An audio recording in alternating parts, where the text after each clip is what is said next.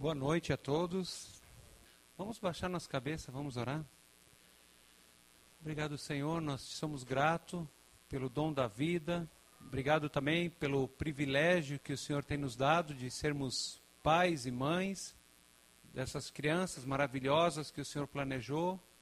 E queremos entregar o tempo que elas têm lá agora de edificação, de celebrar essa fase tão linda. E também queremos colocar nossas vidas nas tuas mãos e pedir, Senhor, que tu estejas falando conosco através da tua palavra, Pai. Nós pedimos isso e te agradecemos em nome de Jesus. Amém. Essas últimas semanas, a gente está fazendo uma série sobre jejum. Primeira mensagem, o Giovanni pregou sobre jejum de quê? Do que, que a gente faz jejum? Segunda semana, jejum para quê? Qual é o propósito? Então, jejum de quê? Terceira semana, ele falou jejum de onde, quando, quanto tempo e com que frequência.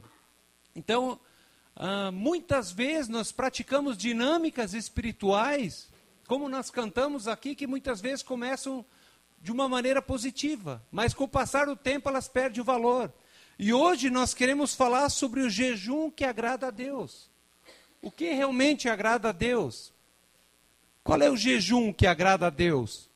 Baseado em Isaías 58, 1 a 12.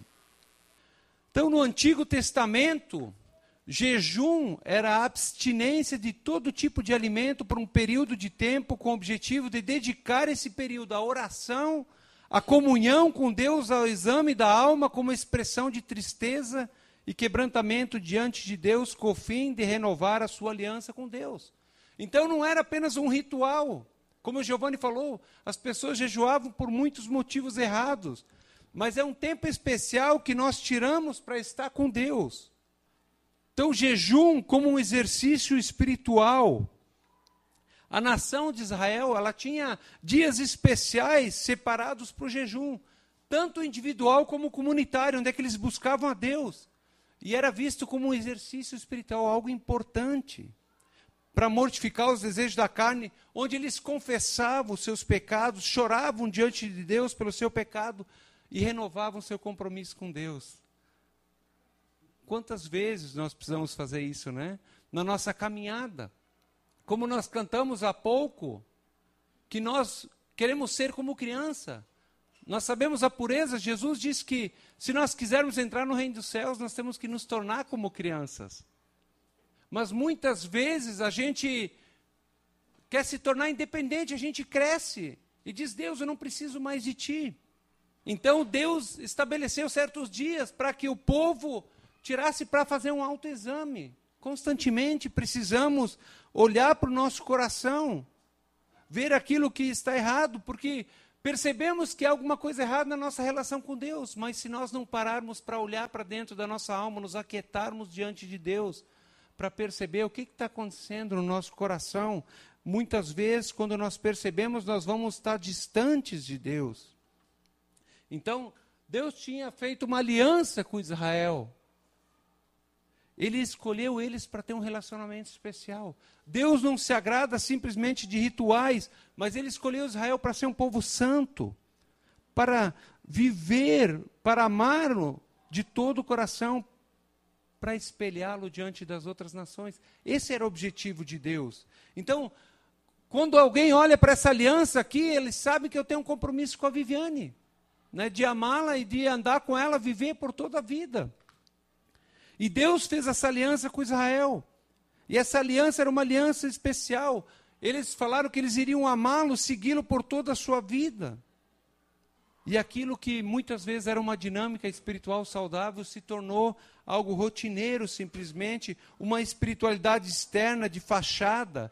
Isaías 29, 13 diz: Este povo se aproxima de mim e me honra com os lábios, mas o seu coração está longe de mim. A adoração que me prestam é feita só de regras ensinado por homens. Aquilo que o início era uma paixão ardente por Deus, um desejo de conhecer a vontade de Deus e fazer a vontade dele, se tornou algo distante. Eles apenas estavam prestando uma adoração de boca. Como é que nós nos sentimos quando nós percebemos que pessoas falam coisas para nós simplesmente da boca para fora. Não é do coração. Agora, como é diferente, né, quando existe um sentimento de amor profundo, os olhinhos brilham, coração sai pela boca e a outra pessoa se sente especial. Era isso que Deus queria ter com Israel. Então, infelizmente, Deus não se agrada né, de aparência. Deus não se agrada simplesmente com rituais exteriores. E porque Israel estava vivendo essa realidade, eles adoravam Deus com seus lábios, mas o coração deles estava longe. Eles praticavam rituais dia após dia, mas rituais vazios. Cumpriam rituais religiosos. E por isso Deus chama o profeta Isaías para denunciar o pecado e a rebeldia do povo deixando claro que ele não se agrada com uma espiritualidade de aparência. Ele deseja um relacionamento autêntico de amor. Versículo 51, 58, 1, ele diz: Grite alto e não se contenha, levante a voz como trombeta, anuncie ao meu povo a rebelião deles e à comunidade de Jacó os seus pecados. Deus disse: Olha, eu não estou me agradando porque eu amo esse povo. Eu constituí Israel como um povo, eu tirei eles da escravidão, para que eles vivessem para vir. Então eles tinham um costume, um vício espiritual. Eles não estavam se aproximando mais de Deus para conhecê-lo, para conhecer a sua vontade para as suas vidas. Eles simplesmente praticavam rituais desconectados com a vida. Então eles tinham uma, uma relação utilitária com Deus. Buscavam a Deus não por quem Deus era, mas por aquilo que Deus tinha para oferecer para eles. Eu gostaria de dar alguns exemplos. Muitas pessoas hoje vão à igreja. Né? No tempo de Jesus, as pessoas iam ao templo e Jesus observando as pessoas ali no templo, ele ficou um dia inteiro fazendo um chicote de couro.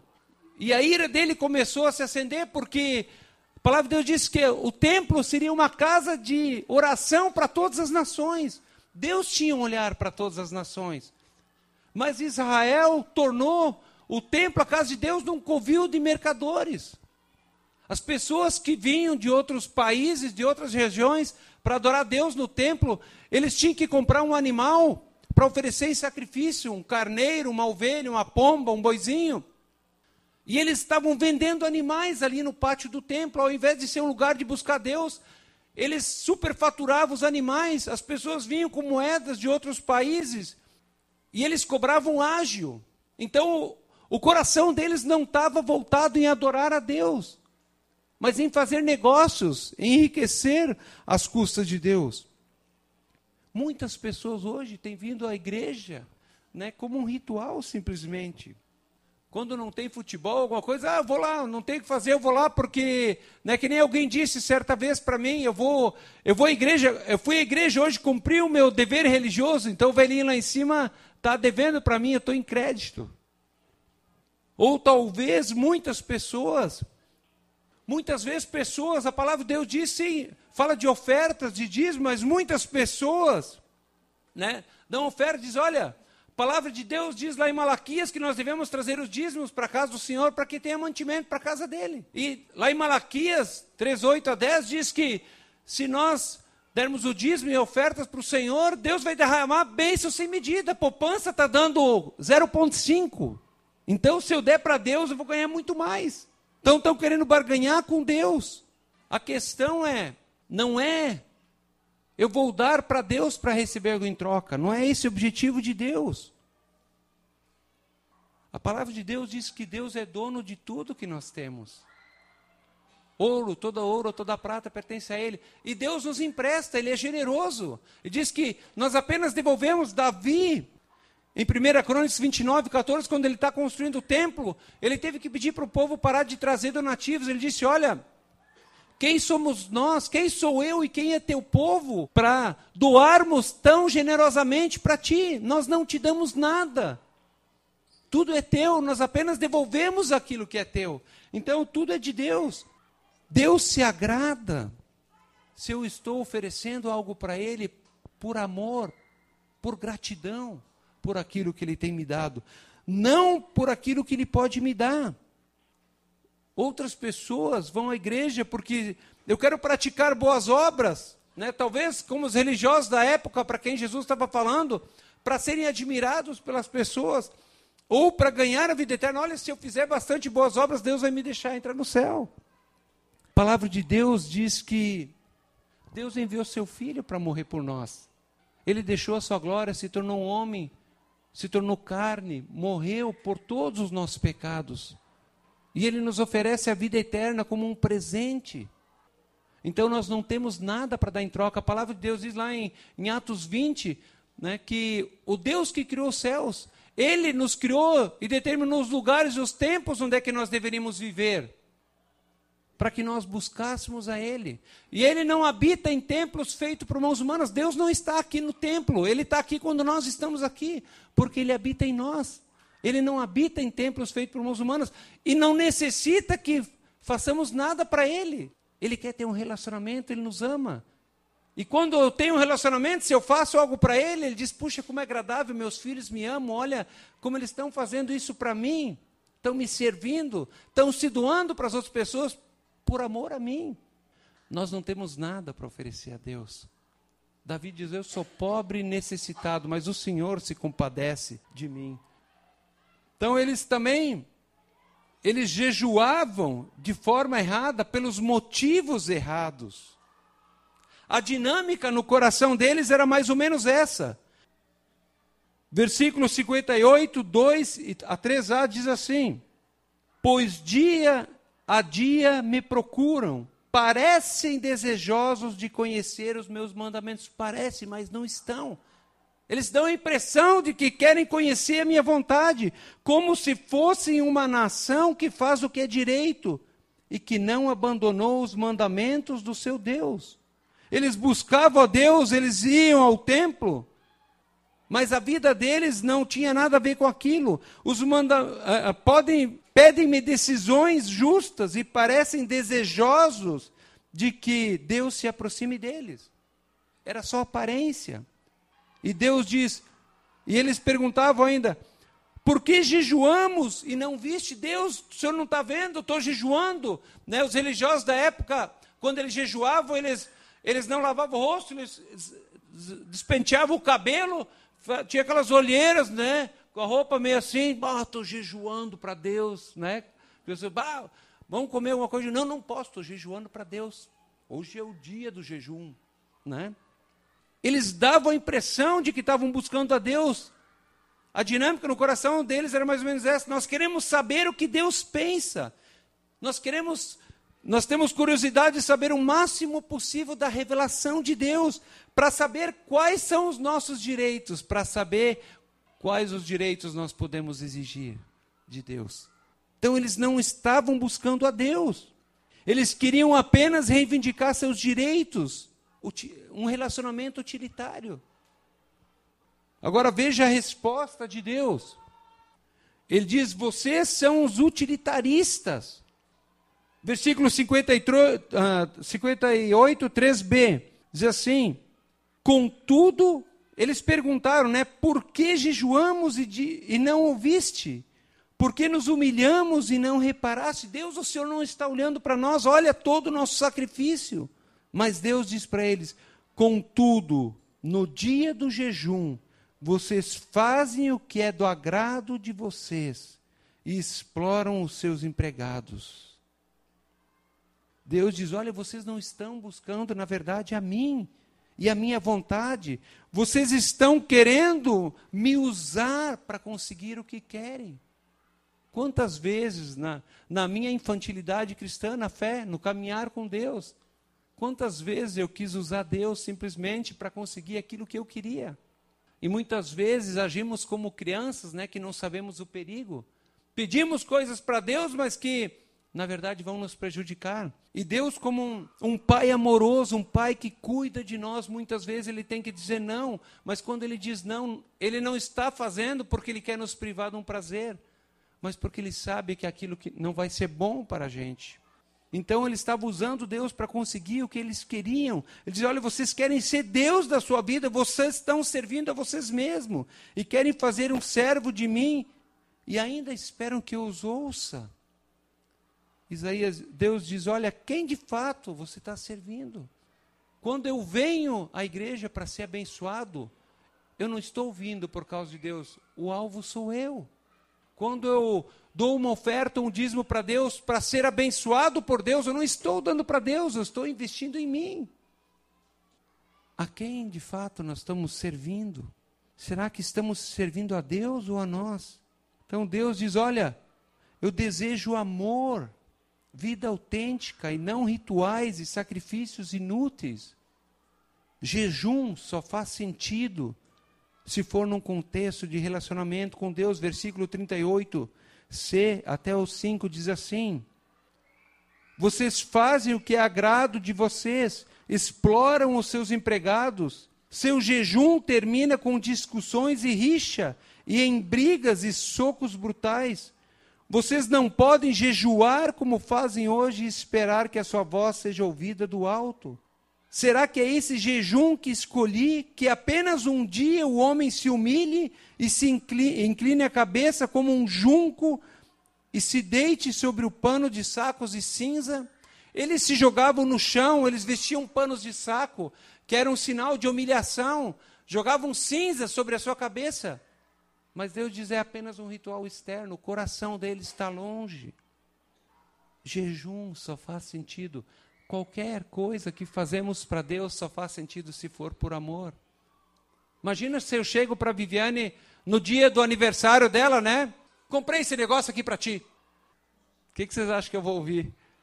Ouvir, não sei, é melhor não chegar perto, né? Veja, quando um líder religioso chegou diante de Jesus e disse: Jesus, o senhor pode resumir toda a lei? E Jesus diz para ele: Olha, toda a lei se resume nisso. Ame o Senhor teu Deus de todo o coração, de todo o entendimento, de toda a sua alma e com todas as suas forças. Esse é o primeiro mandamento. Deus diz: Olha, se você me ama, você vai obedecer os meus mandamentos. Você vai me servir com alegria e de todo o coração, não vai ser um peso. Quando eu estava querendo conquistar a Viviane, meu, eu estava no seminário, era duro, né? Seminarista é duro, não tinha dinheiro para nada.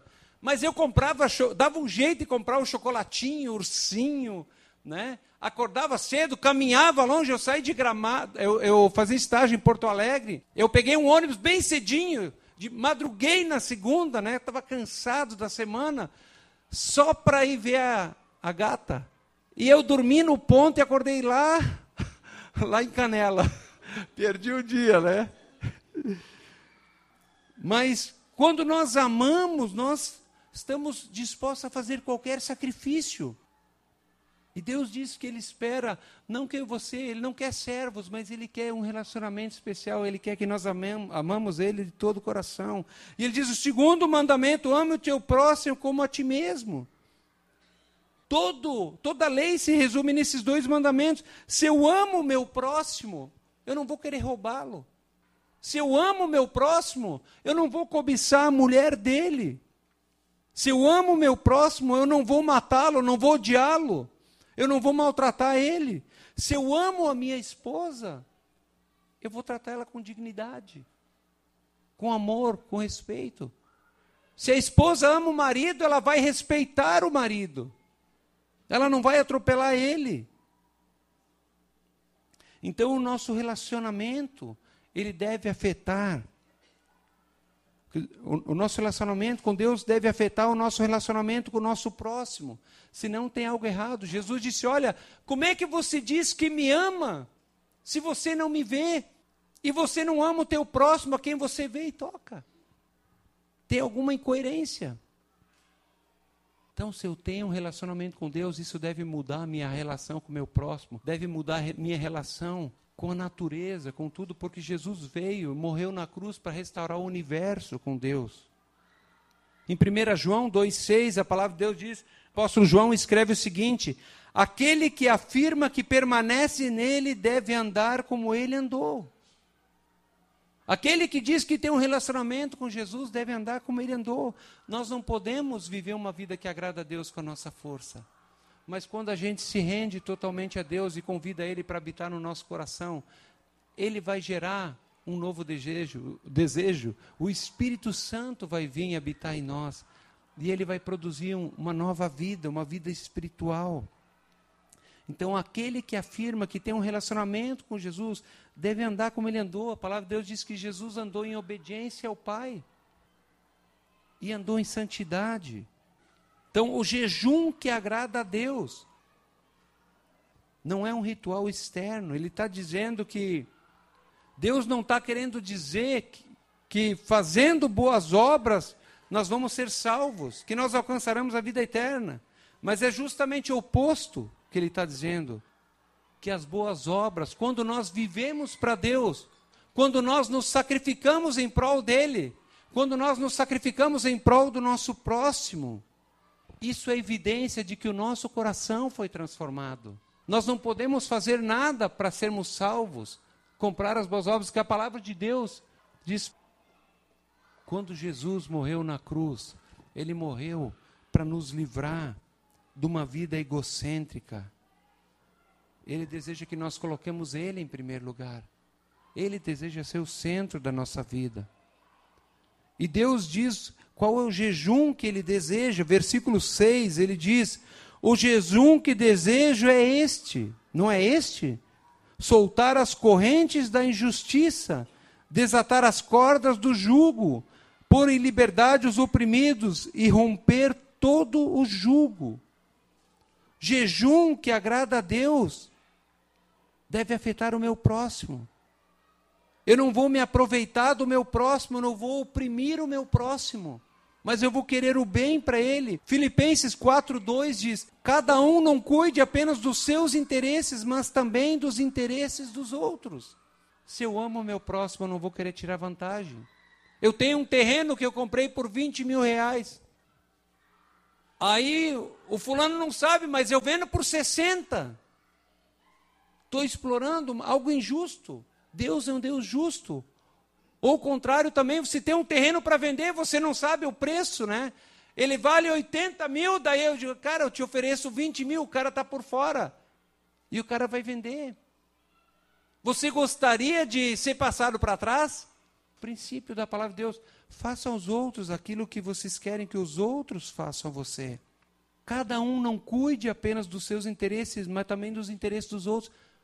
Se Cristo tem afetado a nossa vida, nós temos que lutar por justiça social. Olha o que está acontecendo no nosso país hoje. Nós temos ouvido a voz de nós cristãos ecoando contra a injustiça, contra o suborno, contra a roubalheira? Temos? Não, nós estamos em silêncio. Pessoas são oprimidas. Acho que nós, como cristãos, precisamos levantar a bandeira. Não simples, não entrar numa luta política, mas nós temos que lutar por justiça. É isso que Deus deseja para nós. Versículos 57 a 9 diz também que o jejum que Deus deseja é que nós amparemos o pobre e o necessitado. Versículo 58, 7 a 9. O jejum que eu desejo não é partilhar a sua comida com o faminto, abrigar o pobre desamparado, vestir o nu que, vo, que você encontrou e não recusar ajuda ao próximo. Aí sim, a sua luz irromperá como alvorada, e prontamente surgirá a sua cura.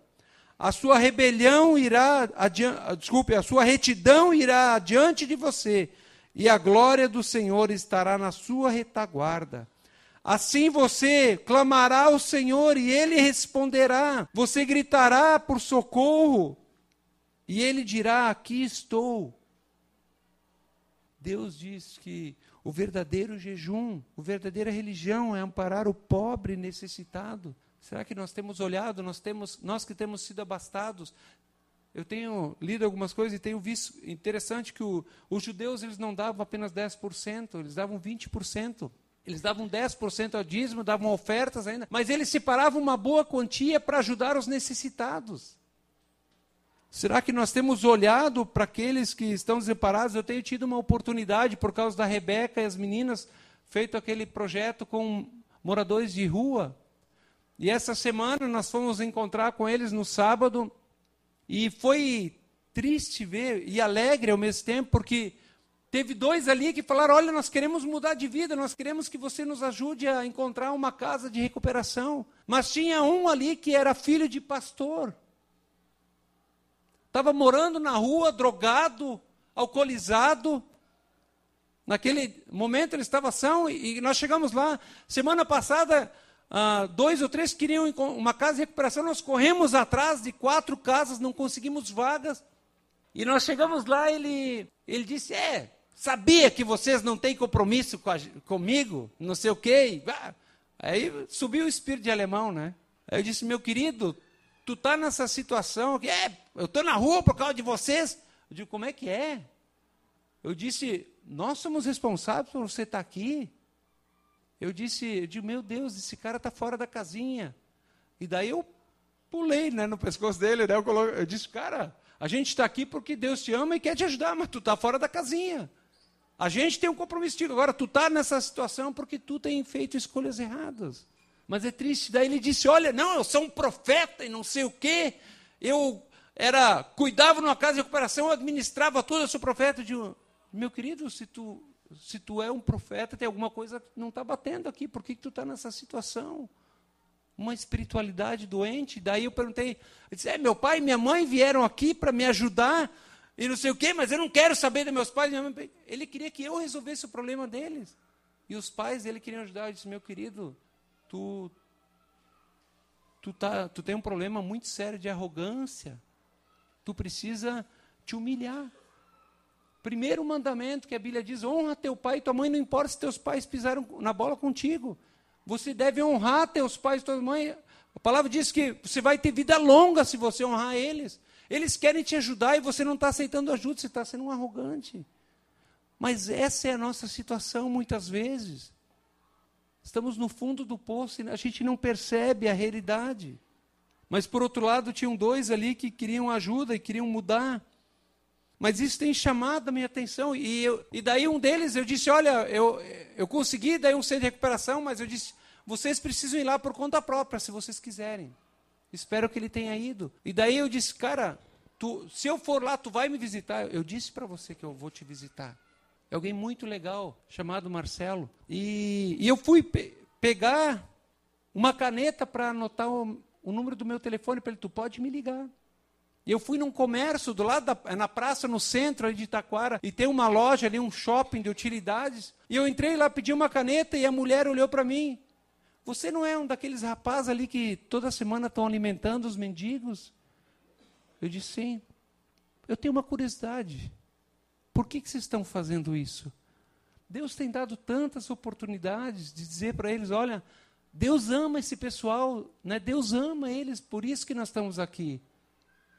E, mas uma coisa que chamou atenção, quando nós olhamos para fora da nossa realidade, saímos das quatro paredes e, e agimos demonstrando o amor, a misericórdia de Deus, isso vai chamar atenção. Eu disse: nós não estamos aqui simplesmente porque nós fazemos parte de uma igreja, porque Deus ama eles. Eles são pessoas desamparadas. Mas a palavra de Deus diz aqui que a verdadeira religião é praticar justiça é amparar o necessitado. Mas não apenas isso. Tiago 1, Tiago 1, 27 diz: olha, a religião que Deus, o nosso Pai, aceita como pura e imaculada é esta: cuidar dos órfãos e das viúvas em suas dificuldades e não se deixar corromper pelo mundo. Mas o texto continua em 58, 10a, diz que o verdadeiro jejum, o sacrifício que agrada a Deus é nós renunciarmos, abrir mão do direito que nós possuímos em prol dos necessitados, dos desamparados. Versículo 10a.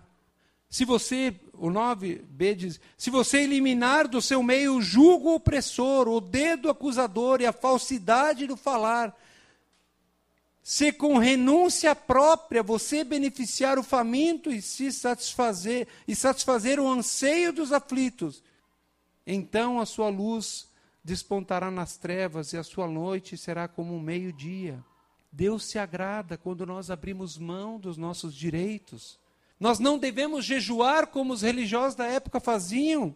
Eles queriam jejuar e buscavam a Deus para saber os seus direitos. Deus diz: não. Nós não vocês não devem jejuar e me buscar para exigir seus direitos. Muitas igrejas, pseudo-igrejas, falsas igrejas, fazem isso. Ele diz: olha, você precisa exigir os teus direitos de Deus. Ele tem que te dar aquilo que ele prometeu, você pode exigir. Onde é que a gente encontra isso na Bíblia? Isso não existe. Jesus disse: Olha, o filho do homem não tem onde é que reclinar a cabeça. Isso não é bíblico. Jesus é o Criador do universo, o dono de tudo. E a palavra de Deus diz que ele abriu mão dos seus direitos. Aliás, se alguém quer exigir os seus direitos, pode anotar aí, Romanos 6, 23 fala dos nossos direitos. O que nós podemos exigir de Deus, pois o salário do pecado é a morte.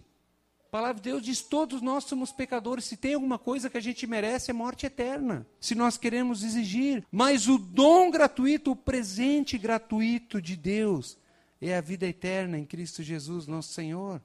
O apóstolo Paulo ele escreveu para os cristãos de Filipenses, ele diz: Seja a atitude de vocês a mesma de Cristo Jesus, imitem a atitude de Jesus. Que, embora sendo Deus, Criador do universo de tudo, não considerou que o ser igual a Deus era algo que deveria apegar-se, mas ele abriu mão, esvaziou-se a si mesmo, vindo a ser servo, tornando-se semelhante aos homens. E sendo encontrado em forma humana, humilhou a si mesmo e foi obediente até morte morte de cruz. Aquele que tinha tudo, que é dono de tudo, abriu mão de tudo por amor a mim e você, morreu naquela cruz. Jesus Cristo tinha tudo e ele se fez pobre por amor a nós, abriu mão dos seus direitos, ofereceu a sua vida em sacrifício substitutiva para que eu e você pudéssemos receber a vida dele. Mas também o propósito da lei. Deus não havia dado a lei para que eles cumprissem ela simplesmente ritualisticamente, mas Deus desejava que eles dependessem dele. O propósito da lei era glorificar a Deus por meio de um relacionamento de amor, revelando Deus ao mundo. Deus deu os mandamentos dele, haviam vários mandamentos que fariam justiça social. Que se Israel ah, cumprisse elas, por exemplo, tinha o um ano do jubileu, a cada 50 anos, se você vendesse uma propriedade sua, ou perdesse sua propriedade, em 50 anos ela deveria voltar para você, para que não houvesse pobres em Israel. Se alguém roubasse e, ou matasse um, um boi de outra pessoa, ele tinha que restituir quatro vezes mais.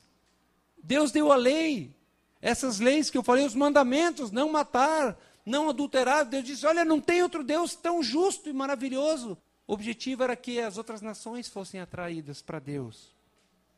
Versículo 10b a 12 diz assim: Então a sua luz despontará nas trevas e a sua noite será como o meio-dia. O Senhor o guiará constantemente, satisfará os seus desejos numa terra ressequida pelo sol e fortalecerá os seus ossos. E você será como um jardim bem regado, como uma fonte cujas, cujas águas nunca faltam. Seu povo reconstruirá as velhas ruínas e restaurará os alicerces antigos. Você será chamado de reparador de muro, restaurador de ruas e, morador, e moradias. Quando Deus chama Abraão, ele manda ele sair da terra e diz: Eu farei de ti uma grande nação, te abençoarei grandemente por meio de você, todos os povos da terra serão abençoados. O objetivo de Deus é que vivendo um relacionamento com Ele, demonstrando através da nossa vida o amor ao próximo, a justiça, a misericórdia, o perdão, a benevolência, essas pessoas seriam atraídas para Deus. Esse testemunho faria com que as pessoas, Deus iria nos guiar e a nossa luz ia despertar e atrair as pessoas para Deus. E a gente pode perguntar: peraí, mas se eu abrir mãos dos meus direitos, se eu me sacrificar pelo outro, quem é que vai cuidar das minhas necessidades? Essa muitas vezes é a pergunta. Né? Nós, seres humanos, somos bucha. Qual é a pergunta sempre quando alguém te faz uma proposta? Qual é a pergunta que a gente faz? Hum? Qual é a vantagem? O que, que eu vou ganhar? Jesus diz: mais feliz aquele que dá do que aquele que recebe. Nosso Deus é o doador de vida, Ele nos deu vida, Ele deu o seu Filho. Ele tem dado bênçãos sem medidas para nós. Ele disse: se você cuidar, fizer a minha vontade, me amar acima de todas as coisas, eu vou cuidar daquilo que pertence a você. Eu vou te abençoar. Eu vou te guiar constantemente, satisfarei os desejos, os seus desejos, numa terra sem sol. Fortalecerei seus ossos e você será como um jardim regado. Nós não vamos ter apenas para nós, mas nós vamos ser uma fonte a jorrar para a vida eterna para as outras pessoas. Concluindo, gostaria de dizer: Deus não deseja rituais vazios. Como eu enfatizei muitas vezes, Ele quer ter um relacionamento com você. Ele te ama, Ele morreu porque Ele te ama. Ele quer habitar em nós, produzir a vida dele, ele quer viver através de nós e produzir o caráter e a vida de Cristo. O que eu e você não conseguimos fazer, ele vai fazer. Não importa o que esteja acontecendo. E mais, ele vai agir através de nós, livrando-nos de uma vida egocêntrica e vai nos levar para viver uma vida cristocêntrica, com Cristo no centro. Mas, em segundo lugar, nós precisamos resgatar essa prática do jejum, como nós ouvimos nessas quatro semanas, mas não como um ritual, como um exercício espiritual, para nós buscarmos a Deus. Muitas vezes nós precisamos orar, Deus, gera sede no meu coração por Ti, eu quero Te conhecer mais, para nós analisarmos o nosso coração. Hoje, muitas vezes, nós não olhamos para dentro de nós, nós ficamos chateados quando as coisas não acontecem na nossa vida, mas nós não olhamos Será que eu estou vivendo da forma que Deus deseja? Com o propósito? Eu estou amando Ele de todo o coração? Ou eu perdi a motivação do coração, estou apenas no automático? Porque Deus diz: Eu não quero apenas, eu não quero apenas que você me sirva, eu quero que você me ame. Aquilo que você faz só tem sentido se você me amar. Eu gostaria que todos fechassem os seus olhos agora. Hoje é o dia das crianças palavra de Deus diz que nós temos que nos tornar como crianças. Talvez você ainda não tomou essa decisão, você ainda não aceitou o sacrifício de Jesus pelos seus pecados. E tua vida talvez esteja uma bagunça, um vazio tremendo no seu coração. Você está procurando algo que dê sentido para a sua vida. E Jesus disse: Eu sou a peça do quebra-cabeça que está faltando. Porque eu te criei para ter um relacionamento comigo. Se você buscar em religião, religião pode encher a cabeça de conceitos. Religião leva a gente a ter que fazer coisas, mas cristianismo é Jesus vendo a nossa miséria, a nossa incapacidade. Ele veio até nós e ele fez tudo que era necessário para a nossa salvação. E ele diz: Eu apenas quero que você se arrependa dos seus pecados, da sua independência, do, do fato de você querer ser Deus da sua vida. E você se arrependa disso e me convide para ser o seu melhor amigo. Eu vou habitar em você. E eu quero gerar uma vida que você nunca experimentou. Eu vou entrar no seu coração com paz, com alegria. Eu vou guiar a tua vida e vou fazer ela valer a pena. Talvez você ainda não tomou essa decisão. Se você ainda não tomou, talvez, se você está tentando agradar a Deus para conseguir algo, você não precisa agradar. Ele disse: eu, eu enviei meu filho, ele morreu por você na cruz. Ele fez todo o sacrifício que era necessário.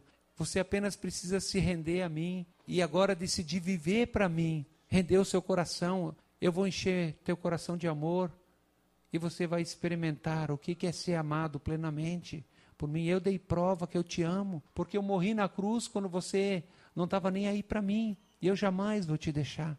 Se você deseja hoje entregar o seu coração para Jesus e, e viver para Ele, eu quero te convidar a fazer essa oração que eu vou fazer daqui a pouco. Mas talvez você esteja longe de Deus, você já tomou essa decisão, mas talvez você está no automático vivendo um, um ritualismo.